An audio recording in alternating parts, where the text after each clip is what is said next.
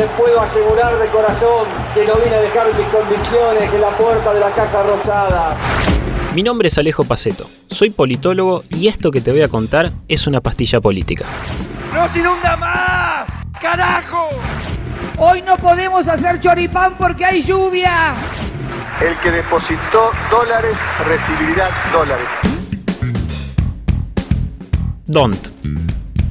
El sistema DONT, ideado por el jurista y matemático belga Victor Dont en 1878, se usó por primera vez en la Argentina en el año 1957. Como ocurre cada dos años, se renueva la mitad de la Cámara de Diputados, y el método que se utiliza para definir quiénes van a ocupar estas nuevas bancas es el sistema proporcional DONT que reparte bancas por provincia en función a su población. Por eso, los partidos presentan listas de candidatos acorde a cantidad de bancas puestas en juego. Pero ¿cómo es que se calcula y define el reparto de bancas entre partidos? Una vez finalizada la elección, se hace el escrutinio y para definir cuántas bancas le corresponden a cada agrupación entra en juego DONT. La fórmula matemática se realiza así. Primero, se excluyen todas las listas que no hayan superado el piso del 3% del padrón electoral del distrito.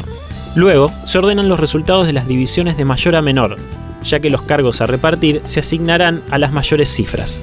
Y así es como finalmente termina definiéndose cómo van a repartirse las bancas entre los partidos que más cantidad de votos obtuvieron. El traslado de la capital. No se trata. A vos no te va tan mal, gordito, ¿no?